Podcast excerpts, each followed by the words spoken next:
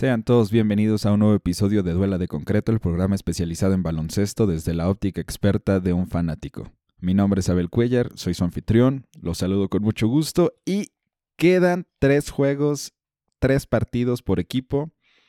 Vale la pena recordarles que este fin de semana, el, domingo 16 de mayo específicamente, se van a estar enfrentando los 30 equipos de la asociación. Los 30 equipos van a estar en un partido el día domingo, van a haber 15 enfrentamientos, horario a confirmar, pero vale la pena mencionarlo, ya que muchas de las posiciones, mucha de la clasificación para playoffs se va a definir hasta el último segundo de la temporada, hasta que suene el la última chicharra del domingo. Vamos a saber quiénes se van a enfrentar contra quién antes del Play-in Tournament. Que para quienes siguen sin saber qué es el Play-in, no me molesta explicarlo una vez más. El Play Tournament o el repechaje, como a mí me gusta llamarle, es un reclasificatorio en el que se, tienen dos partidos iniciales, 7 contra 8, 9 contra 10. El ganador de 7-8 se queda con la posición 7, el perdedor va en contra del ganador de 9-10 y después se juega un último partido para ver quién toma el octavo lugar en su respectiva conferencia. Esto pasa en ambas conferencias, este y oeste, para ya tener por fin una serie de playoffs en las que es muy fácil. Eh, uno contra 8, 2 contra 7, 3 contra 6, 4 contra 5 y San se acabó. Vamos a darle inicio. Estoy grabando esto antes de los partidos del miércoles.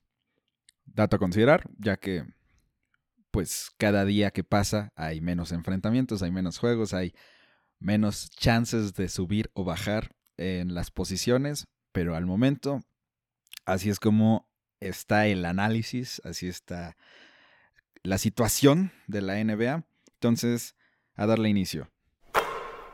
Lo primero que me gustaría decir antes de hablar concretamente de la NBA es que las semifinales de, la Euroliga ya están definidas. Será la primera entre el Cheska Moscú y Anadolu Efes el 28 de mayo a las 11 del día, horario Ciudad de México, y la segunda semifinal, Barça contra Olimpia Milano, a las 2, el mismo día, 28 de mayo. Habrá que verlas. En otras noticias se informó que va a haber una asociación de baloncesto africano, una liga de baloncesto africano. Es una noticia muy alegre porque significa que va a haber mayor representación del deporte en más partes del mundo, más profesionales en todo el planeta del deporte que tanto amamos. Y la verdad es que no tenía, no me hubiera enterado si no hubiera sido porque J. Cole firmó contrato con uno de los equipos que van a participar en la, en la liga. Eh, no sé mucho al respecto, no me puse a investigar porque parece ser un gimmick. Digo, J. Cole quiere, quiere ser basquetbolista, lo dijo desde su primer mixtape. Quienes no conozcan a J. Cole, les recomiendo que vean, que escuchen su discografía, también vean sus videos. Es eh, considerado un gran poeta. Cada quien tiene sus gustos, expectativas. No me voy a poner a opinar sobre hip hop en el programa del día de hoy. Tal vez es una conversación para después. Y no sé, o sea, siento que J. Cole sí podría ser un gran jugador. Eh, sobre todo en una liga que apenas están haciendo. Tenía el sueño de llegar a la NBA, sobre todo ahorita que creo que ya va a cumplir 30 años. Entonces es más complicado por el nivel de atleticismo que existe en la National Basketball Association. Pero que cumpla sus sueños, todo el mundo puede cumplir sus sueños. Yo todavía sueño que puedo hacer algo con el baloncesto y lo estoy haciendo con este podcast, entonces no, no dejen nunca atrás un, sueño que tengan. Materialícenlo. De eso se trata la vida, de, de, buscar ser felices o buscar estar contentos, eh, estar satisfechos con, con la vida y buscar todavía más. Nos vamos a poner a filosofar tal vez en radiografías y otra vez me llegara a invitar, vayan a escucharlo si es que ya les aburrió eh, escuchar tanto de baloncesto, pero después de este episodio, porque se van a poner buenas las cosas, y después de hablar de, del baloncesto africano y de J. Cole, Eh, recordarles que Capitanes Ciudad de México va a formar parte de la temporada 2021-2022 de la G League. Esto abre camino, tal vez en 10 años podamos ver un equipo de expansión aquí mismo en México, un equipo latino, un equipo que tal vez esté hecho de puro jugador internacional. Los hermanos eh, argentinos, venezolanos, colombianos, brasileños, mexicanos que nos unamos para hacer una plantilla completamente latina o abrir, abrir posiciones para ser un equipo competitivo. Se puede dar un mensaje y también ser competitivo. Eh, pero tal vez en 10 años pase. Nadie veía un equipo en Canadá y los Toronto Raptors ya son campeones de la NBA. Entonces, sin más vueltas, sin más noticias del básquetbol en general, vamos a darle por fin inicio a la conversación del cierre de temporada NBA 2021. No creo que valga la pena hablar de posiciones en este momento, ya que cualquier cosa puede pasar, sobre todo con los partidos de hoy. Eh, ayer estaban los Knicks en quinto lugar, perdieron contra los Lakers, ahora están en sexto, puede que pierda hoy Hawks y otra vez los Knicks suban a quinto o se queden en sexto. Todo está muy loco. Eh, creo que ya están bien definidos los 10 equipos que, que, van a enfrentarse, los cuatro de cada conferencia que van a ir, van a ir al play-in. Todavía los Pelicans y los Kings tienen vida, están en 11 y 12 respectivamente, pero digo, Spurs está jugando maravillosamente, Chicago dudo que le pueda ganar a Brooklyn, ya que Brooklyn está buscando ser primer lugar del el este todavía, porque todavía están buscando su estilo de juego concreto. Creo que Harden va a regresar hasta playoffs, entonces las cosas están locas, pero creo que ya están los 10 equipos de cada conferencia respectivamente. Solamente hace falta ver quiénes suben, quiénes bajan, quiénes se van a enfrentar en play-in.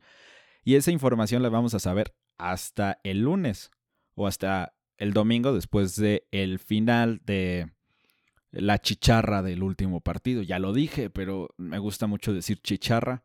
Me recuerda a la escuela cuando sonaba el timbre y salíamos a receso. Pero, eh, miren, hay equipos que están en posiciones altas que no quieren enfrentarse a los equipos que están en las posiciones bajas los Suns no están equipados para enfrentarse a un LeBron James y Anthony Davis en primera ronda de playoffs. Son un gran, gran equipo, pero no creo que estén con la veteranía suficiente para vencer al jugador que nunca ha perdido en primera ronda de playoffs, que es LeBron James. Entonces, puede que hagan una estrategia loca en la que empiecen a perder partidos, ya sea descansando a sus estrellas en Chris Paul y Devin Booker y de Andre Ayton, o eh, tal vez eh, experimentando en formas defensivas o haciendo jugadas eh, no tan arriesgadas que no revelen cuáles son sus planes para enfrentarse a, a los equipos que están visualizando. si se quedan en segundo lugar podrían ser cualquiera de los cuatro que están en posibilidad de play-in entonces puede que la estrategia sea empezar a perder partidos para quedar en tercer lugar y enfrentarse a un, a un equipo más sencillo. Pero puede ser contraproducente porque los Lakers pueden estar ganando partidos y que otra vez queden 3-6 Lakers-Phoenix. Entonces vamos a, ver la estrategia, qué va a pasar si sí hay estrategia, si solamente son partidos ganados y perdidos por la voluntad de los dioses del básquetbol. Eh, pero los enfrentamientos están muy, no graciosos, curiosos. Eh, ah, vi un tweet que decía que la forma más caótica de que el oeste se jugara en playoffs sería si el Jazz va contra los Warriors, Phoenix contra Lakers, luego Mavs contra los Clippers y Denver contra Portland. Sí, creo que ese era el, el, tweet. No lo guardé. Pero bastante caótico en general, porque nadie estaría feliz. Serían matchups perfectos para que las grandes estrellas se vayan en contra de jugadores defensivamente no tan aptos. Por ejemplo, los Portland Trail Blazers son una abominación en defensiva, en pick and roll. En Scanter eh, no sabe defender, eh, eh, pero toma tantos rebotes ofensivos que podría ser un problema para Denver. Rudy Gobert no puede defender a Stephen Curry, incluso siendo un gran jugador defensivo en uno contra uno. No sé, es, es complicado, es bastante gracioso cómo equipos que se esforzaron toda la temporada, los 72 partidos, para estar entre los cuatro primeros y tener eh, ventaja, tener eh, ventaja de, de, local, pero por azares del destino, en lugar de tener rivales débiles, les toca ir en contra de superestrellas que ya están cementadas como grandes jugadores en postemporada. Entonces, creo que se está poniendo interesante. Creo que ya no me voy a quejar tanto, ya que la temporada regular sirve para eso, para quejarte de los árbitros, las cosas que están mal en cada equipo. Pero a fin de cuentas, ¿de qué sirve ver la NBA si no la disfrutas? KD una vez lo tuiteó, que los fanáticos de la NBA, por más que aman a la NBA, odian a la NBA. Lo dije todo mal, lo dijo en inglés, no lo voy a decir en inglés que flojera y traducirlo al momento, nada, tampoco, no voy a estar buscando la imagen. Lo haría, pero este es un programa específicamente hablando sobre partidos de cierre de temporada, entonces mejor hablemos de ello. Los matchups dramáticos, los enfrentamientos dramáticos para cerrar, son, por ejemplo, eh, para ver quiénes se quedan en el momento en el que estamos grabando esto, ¿quién se queda en el octavo lugar de el oeste? Un Warriors Memphis, que se va a jugar el domingo. O un Celtics Knicks para ver quién se queda en el sexto lugar. Si es que los Knicks vuelven a perder y los Celtics logran ganar el día de hoy. Luego, los partidos que son importantes para ya por fin definir quiénes se quedan en el décimo lugar. Eh, quitarle posibilidad a Chicago de entrar al décimo lugar es Wizards Hawks. Que si ganan los Wizards, Chicago la tendría en chino para, entrar al play-in. Y si ganan los Mavs contra los Pelicans, los Pelicans definitivamente ya no pueden superar a, San Antonio. Entonces es más... Eh, siguen con posibilidad de clasificarse San Antonio. No, ¿cómo se llaman estos? Los Kings, Pelicans y Chicago, pero es más por falta de eh, partidos jugados. No tanto porque tengan posibilidades reales. Se tienen que acomodar las estrellas de una forma milagrosa y solo para llegar a un décimo lugar en el que seguramente van a ser eliminados por el noveno en el play-in. Eh, lo que les estaba diciendo, regresando al tema de, que se pueden mover Lakers, Mavs, Portland, es que los siguientes tres partidos que quedan a Portland son contra los tres equipos mejor eh, puestos en el, en el oeste, Denver, Phoenix y Utah. Entonces, si esos tres equipos empiezan a hacer sus estrategias raras para ver eh, si tienen a un mejor rival, un rival que les convenga, un rival no tan caótico. Eh, puede ser que Portland gane esos tres y definitivamente los Lakers tengan que ir al play-in, que pueden estar ganando y ganando, pero por el tiebreaker, eh, pues se amuelan. Otro partido importante es Hornets-Knicks, para ver si los Hornets logran hacer una plegaria y llegar al séptimo lugar que no cambia mucho si estás en 7 u 8, aún así tienes dos oportunidades de entrar a playoffs. El problema es la localía, que genuinamente los Hornets tienen buen nivel como local. Entonces, si se llegaran a enfrentar a los, a los Celtics en el play-in, les convendría tener su posición como local. Son partidos importantes, chequenlo en la aplicación NBA, escuchen otra vez los enfrentamientos Celtics Knicks, Wizards Hawks, Pelicans Mavs, Hornets Knicks y Warriors Memphis, además de los tres partidos de Portland y los tres partidos que quedan de Lakers para eh, saber si su equipo favorito está en riesgo de entrar al play-in o si de plano se, se quedan a salvo dentro de los seis primeros lugares. Ahora, hablar un poquito de los partidos que se sintieron como postemporada, los partidos que ya fueron, los partidos que eh, en cierta forma sentenciaron por aumentar las posibilidades de entrar a play-in a ciertos equipos.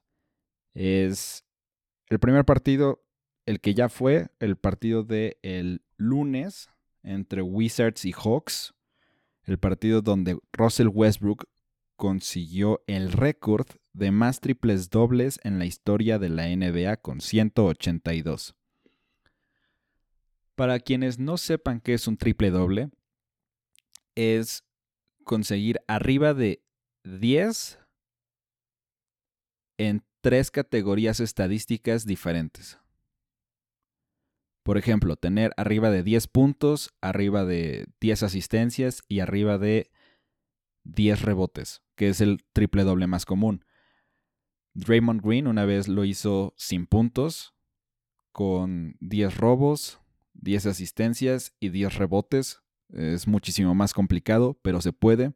Se tiene registro de un quintuple doble de Will Chamberlain con un montón de puntos, un montón de rebotes, un montón de asistencias, un montón de robos y un montón de tapas son eh, hitos. Hacer un triple doble es bastante complicado y hacerlo 182 veces en el tiempo en el que Russell Westbrook lo ha hecho es un, un logro histórico. Además que demuestra la grandeza del jugador. Russell Westbrook es uno de los mejores bases que ha jugado en, en la NBA. Porque e, este es algo que sucedió en el partido. Russell Westbrook falló el, el, último tiro porque le correspondía tirar el último tiro de ese partido para tratar de ganarlo, un triple que pudo haber logrado la remontada, iban abajo por 19 puntos, lograron empatar, no marcaron una falta en contra de los Hawks, hizo que Russell Westbrook eh, no tuviera posibilidad de empatar el partido con tiros libres, pero lograron los Wizards hacer una gran defensiva. Se quedó con el balón Russell Westbrook, tenían 6 segundos, corrió la cancha, tiró de 3 puntos, lo falló y no pasa nada, porque como ya sabía que iban a estar clasificados en el play-in, el tiro era más bien como para... Ah, trataba de hacer justicia divina, quería ver si genuinamente el balón entraba, si le correspondía la victoria. Es como como tirar un libre cuando te hacen una falta y se, sale el balón porque no era realmente falta. Eh, son supersticiones del básquetbol. Pero dentro de ese partido, demostrar que Russell Westbrook es uno de los mejores bases, un armador de juego, un, un gran pasador, Russell Westbrook tuvo 21 asistencias.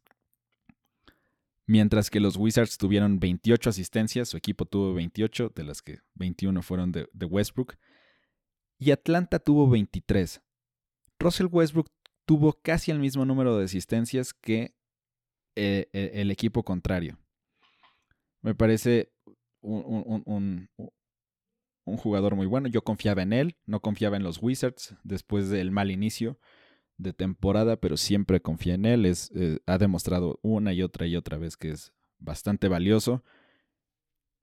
Es la cuarta temporada en cinco años que promedia un triple doble. Durante toda una temporada hacer un triple doble solamente se había hecho una vez antes de que él llegara. Dos veces antes de que él llegara. Y, no, sí, una vez. No sé, lo había hecho nada más un jugador. No sé si una o dos veces, pero nada más Oscar Robertson lo había podido hacer. El antiguo eh, jugador que tenía el récord de 181 triples dobles en la historia. El segundo jugador activo con mayor número de triples dobles es naturalmente LeBron James con 99. Imagínate tener casi el doble que LeBron James. Y LeBron James es, pues un, monstruo, es, es terrible, es magnífico. Nada más un dato rápido para que vean la locura de Russell Westbrook. La semana pasada, mientras estaba peleando para poder clasificar al play-in, para lograr 15 victorias en 18 partidos o algo así, no recuerdo bien el dato, pero imagínate, 15, 15 victorias en 18, 19 partidos, aún así sigue siendo demasiado.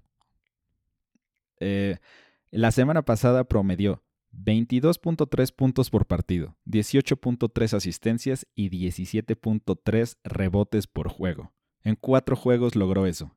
Imagínate, imagínate promediar eso. De por sí es muy difícil lograr arriba de 20 puntos en la NBA. Hacer más de 15 asistencias es casi imposible. En partidos consecutivos, uff, no, no, no, es, es, un monstruo.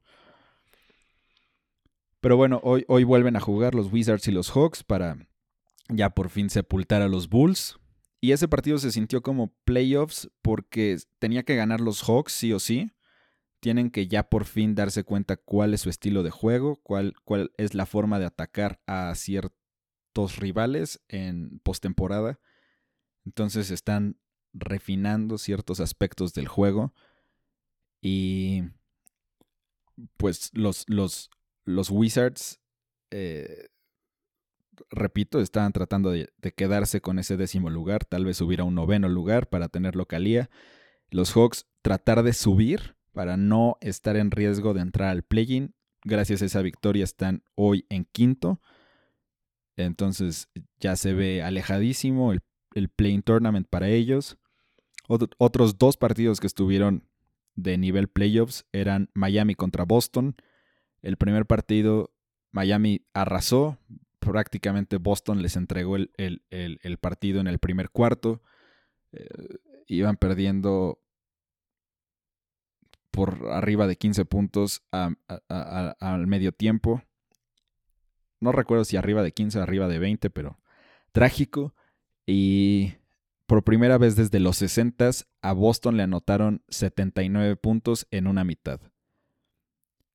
Todo el mundo pensaba que iba a estar eh, muchísimo mejor el segundo partido porque regresaba Jalen Brown. Resulta que Jalen Brown se va a perder el resto de la temporada por una lesión en un ligamento en la mano izquierda. Entonces, el segundo partido, como se suele eh, suscitar en postemporada, se hacen ajustes técnicos, se hacen ajustes con los jugadores que sabes que van a estar disponibles para pues asegurar una victoria o intentar tener la victoria. Estaba funcionando en la primera mitad, estaba un duelo muy parejo. En la segunda mitad no sé qué pasó. Bueno, sí sé qué pasó. Eh, se perdió un poco la intensidad del partido porque ya no estaba Jimmy Butler, ya no se sentía como el primer, la primera mitad. Le dieron un manotazo en la cara, entonces eh, tuvo que salir. Y por parte de Boston, entre la forma en que se estaba atacando a la canasta, cambió como que al medio tiempo Miami hizo sus ajustes necesarios y los árbitros empezaron a pitar cualquier cosa, mientras que en la primera mitad se estaba dejando jugar como suele pasar en una serie de playoffs en las que el, el básquetbol es más agresivo, no brusco, no es violento, es agresivo en el que se permite más contacto chocas contra jugadores para romper pantallas, eh, utilizas eh, todo el cuerpo y, velocidad en piernas para evitar que corten hacia la canasta. Y resultó que empezaron a marcar faltas y faltas y faltas y se perdió el ritmo. Los jugadores de Miami tienen una gran habilidad para tirar fuera de ritmo, sobre todo Duncan Robinson. Me encanta decirle Duncan Robinson porque siento que es lo que cualquier jugador quiere hacer ver, cuando lo ven cerca de la canasta, quieren clavarlo encima de Duncan Robinson, porque tiene el físico como para querer clavar el balón encima de él.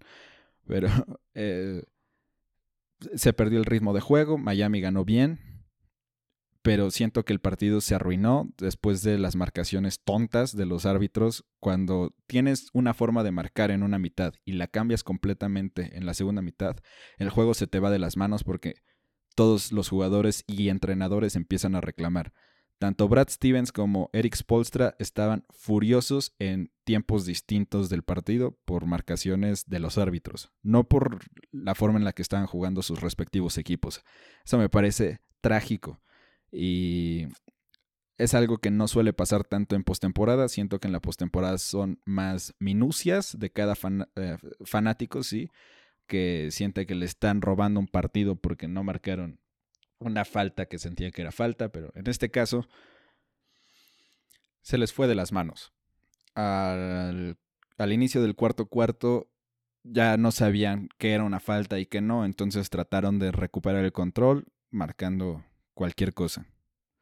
Ah, o sea, y no es solamente en faltas. Faltas está bien. Las faltas sí hubo. Estaba el ritmo de juego muy agresivo y luego empezaron a marcar esas faltas. Ok, entonces otra vez ajustar. Los jugadores deben de saber cómo hacerlo. Pero tuvieron que revisar dos o tres veces el monitor por cosas que no tenía que haber revisión. Revisaron si había 10 jugadores en la cancha. O sea, de repente los Celtics estaban botando el balón. Entraron, a, media cancha, quedaban 10 segundos en el reloj, pitan los árbitros y dicen, queremos ver si sí había 10 jugadores en la cancha porque si no es falta técnica. Y revisaron, la revisión duró 5 segundos y se dieron cuenta que no, porque obviamente no había más de 10 jugadores, son profesionales, no lo van a hacer. Es un partido con demasiado... Em, o sea, con, con bastantes cosas en riesgo, entonces no van a hacer errores tontos, los jugadores están concentrados.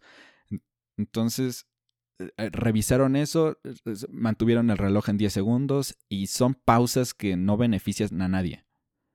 Una de las técnicas de los entrenadores, y es algo que se le aplaude mucho a Eric Spolstra, es que una vez que un equipo rival está agarrando ritmo, está agarrando em, una ventaja significativa en cuanto a canastas consecutivas, pide velozmente un tiempo fuera para evitar cualquier racha encestadora racha anotadora, ah, es lo mismo. Pero lo que no puedes hacer como árbitro es parar el juego innecesariamente. No eres la persona que a la que van los fanáticos a ver. Eres la persona que ayuda a que el juego tenga un ritmo. Entonces, no eres la superestrella, señor árbitro. Y siento que esta temporada ha pasado tanto. Como no había fanáticos que les gritaran al inicio, empezaron a tomarse estas medidas locas como para decir, sí, nosotros tenemos nuestra, nuestra fuerza, nosotros tenemos nuestro sindicato. Y pues hacen que en estos tiempos, en esta racha final, los partidos se definan gracias a los árbitros. Estaba viendo el partido entre Wizards y Pacers y de repente la, la razón por la cual ganaron los Wizards fue por Russell Westbrook pero también por dos marcaciones erróneas en los últimos 30 segundos de los árbitros. Y los critico porque es su trabajo, así como también se puede criticar a los jugadores, a los entrenadores, a los comisionados, a, todas las personas que hacen un mal trabajo público y que les están pagando una millonada. ¿Por qué no criticar a un árbitro que está arruinando eh, pues el show? Pero bueno, algo que me gustaría recomendar ya para tranquilizar un poquito esta vibra tan nociva de eh, irme un capítulo más en contra de los referees, es, hay un escritor, búsquenlo en Twitter, se llama Nekayas Duncan, con K, Nekayas Duncan, y escribió un artículo bastante bueno sobre cómo Jimmy Butler, después de haberse perdido el principio de esta temporada, con varios, detalles en los tobillos y no sé qué otras lesiones. Que por cierto le picaron el ojo en el partido de Boston y los árbitros no marcaron nada.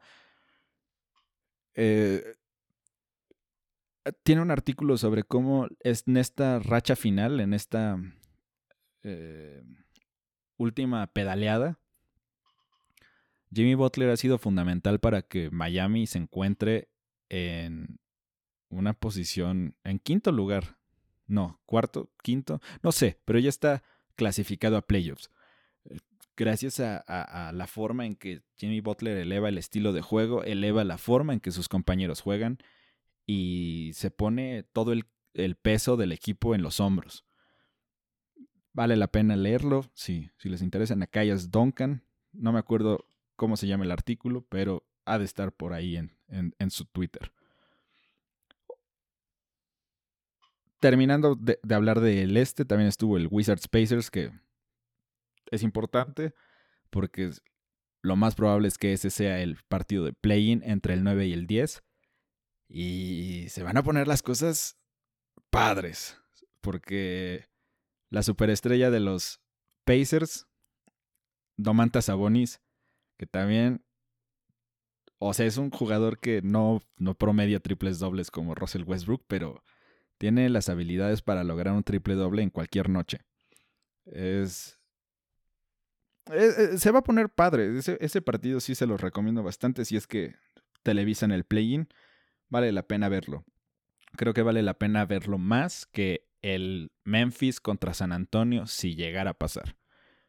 Y ya para hablar de el oeste, el primer partido en el que Anthony Davis regresó, ya había jugado antes, pero en el que Anthony Davis regresó, dijo, estoy de vuelta fue el partido en contra de Phoenix. También en estos últimos cinco días anotó 42 puntos, destrozó eh, completamente el ego de Phoenix y le, eh, hizo. les hizo tener razón a todos los periodistas que sigo de, de, Phoenix eh, con el miedo que tienen, el temor que tienen de enfrentarse a los Lakers en primera ronda, porque estuvo brutal un, Lakers sin LeBron James que eh, tuvieron un, una ofensiva, una defensiva, un, desempeño superior al que cualquier persona hubiera podido imaginarse en esta etapa de la temporada con las lesiones que tienen. Y es una, un preview a los playoffs si las posiciones se quedan como están. Tengo que admitir que los partidos más interesantes estos últimos días han sido por parte de los Warriors. Stephen Curry es un monstruo anotador, es actualmente el líder anotador en la NBA. La gente piensa que es MVP. Yo creo que sigue siendo Nikola Jokic, pero Stephen Curry es un buen número 2, número 3, si lo quieres ver así. Porque han sido dos, em, ¿cómo se llaman? Dos victorias en contra de los dos mejores equipos del oeste. Uno contra Phoenix, que fue ayer, un gran partido, casi, casi lo empata Phoenix con su gran nivel, con, con la fuerza de voluntad de Chris Paul, con puro enojo, con pura agresividad, con pura mentalidad de odio a todos los que están en cancha, quiero encestar cualquier canasta que, cualquier balón que llegue a mis manos va a ser una canasta porque la furia me obliga a hacerlo. Pero los Warriors siguieron anotando y anotando y anotando. Juan Toscano con su defensa en contra de Chris Paul en las posiciones finales de los últimos dos minutos le paró casi todo. Ganaron ese partido gracias a defensa, gracias a la anotación de Andrew Wiggins. Y aún así, Stephen Curry fue vital para anotar una canasta ganadora en ese partido en la que estuvo... Anotó uno de once de la línea de tres puntos. Pero ese triple hizo que el partido se definiera. Pero el más interesante fue el partido entre Warriors y Jazz. Otra victoria que pues nadie se la esperaba, una victoria súper necesaria para seguir en octavo lugar y no bajar a nueve, ya que Memphis está ganando y ganando y ganando y ganando. Entonces los Warriors no pueden perder ritmo, no pueden perder la pista. Eh, eh, en ese partido, no sé si fue su defensa, sí lo vi, pero todavía estoy desconcertado. No sé si fue la defensa, no sé si fue la falta de Mike Conley y Donovan Mitchell pero el Utah Jazz tiró pésimo desde la línea de tres puntos. A mitad del partido, Jordan Clarkson estaba pues tirando bastante mal, 0 de 8. Y en el tercer y cuarto cuarto, Jordan Clarkson, el que se piensa va a ser el mejor sexto hombre, con 33 tiros en total del campo y con bastantes tiros de tres puntos, empató y empató y empató el juego, pero no puedes ir al ritmo de anotación de Stephen Curry si no eres una superestrella como Damian Lillard, James Harden, Chris Paul, Jason Tatum. Este tipo de plano falló un triple, le regresó el balón porque Kevon Looney con eh, los rebotes ofensivos, que fue historia todo ese partido, le pasó otra vez el balón y Stephen Curry selló el juego ganándolo en el eh, pues de una forma muy dramática. Iban con una ventaja bastante amplia y el Jazz, como el número uno del oeste, logró remontar, casi ganar el partido, pero no. Eh, los, los Warriors haciendo lo que necesitan hacer para entrar a playoffs. Y un dato que me pareció bastante curioso, bastante entretenido, lo estaban diciendo en la transmisión los comentaristas de, los de San Francisco, los comentaristas de Warriors, estaban diciendo que eh, había un equipo llamado los We Believe Warriors que estuvo en el 2007, que vencieron en primera ronda a los Dallas Mavericks que venían de estar en las finales de la NBA el año pasado, perdieron contra, contra Miami. Entonces, buscando venganza a los Dallas, quedaron en primer lugar del oeste. Les tocaba un rival que todo el mundo veía que era fácil, los Warriors del 2007, pero se llamaban los We Believe Warriors porque lograron lo imposible, vencer al número uno, hacer un upset, pasar a la siguiente ronda. Específicamente lo que estaban diciendo los comentaristas sobre la victoria de, en contra del Utah Jazz es que, al igual que Utah, Mavericks estaba en primer lugar y se enfrentaba a los Warriors semanas antes de la postemporada en un partido en el que ganaron los Warriors y luego Mavericks perdió la serie de primera ronda en contra de los We Believe Warriors. Puede que pase algo similar, solamente que Draymond Green ya dijo, nosotros no somos como los We Believe, no somos We Believe 2, porque nosotros no somos underdogs, nosotros tenemos a Stephen Curry, que es algo muy cierto. O sea, no puede ser el, rival más débil si tienes el campeón anotador de la liga. En esta temporada específicamente no, porque el campeón anotador de la liga es Stephen Curry, es dos veces MVP, tres veces campeón, el futuro mayor anotador de tres puntos. Entonces, eh, nada más es un dato que me pareció curioso, un dato a considerar. Tal vez los Warriors sí puedan vencer perfectamente a Utah, sobre todo porque a Stephen Curry le encanta humillar a Rudy Gobert en defensiva. Ya lo dije, es un gran, gran defensa en uno contra uno. Sus números dicen que puntos por posesión en uno contra uno contra Rudy Gobert es 0.67 puntos por posesión es bastante bajo. Ni siquiera es, es promedio, es bajo, bajo, bajo, bajo. El problema es que la gran mayoría de los highlights de superestrellas anotando contra el Jazz es en contra de Rudy Gobert. Se le ha hecho una mala fama, pero es un gran, gran defensa. Eh, sigo sin ser fanático de su juego, sigo sin ser fanático de la persona, pero hay que reconocer a un gran defensa cuando se, se tiene enfrente. Para cerrar este episodio me gustaría hablar sobre los matchups, estos enfrentamientos que suceden en, en, la postemporada, estos cara a cara. En una serie de siete partidos, el mejor de siete partidos, son bastante importantes, son cruciales, ya que la NBA es una liga de estrellas.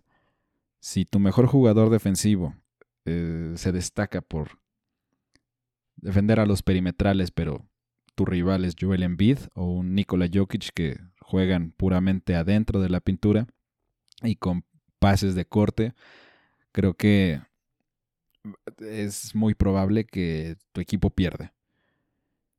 Hay equipos que son bastante agresivos, como un Knicks, que contra un Atlanta en playoffs, debido a la forma en que se marcan, sería pan comido para los neoyorquinos pasar a la siguiente ronda por sus estadísticas defensivas, en las que son uno de los mejores equipos defendiendo el triple, que también tiene sus, sus peros. o en el caso que ya he platicado sobre Phoenix contra Los Ángeles o tal vez un Utah contra un Golden State, es muy importante analizar eso y claro que lo haremos en el momento en el que se tenga ya la lista de los ocho equipos que se van a enfrentar en postemporada. Pero por el momento que sepan ustedes como fanáticos a qué equipos temerle si las habilidades de sus equipos no van a favor de los rivales probables. Entonces es nada más un pedazo de información que tienen que considerar. Mi nombre es Abel Cuellar, arroba patona de mezcal en Twitter e Instagram. Espero que les siga gustando el outro tanto como a mí. Bye.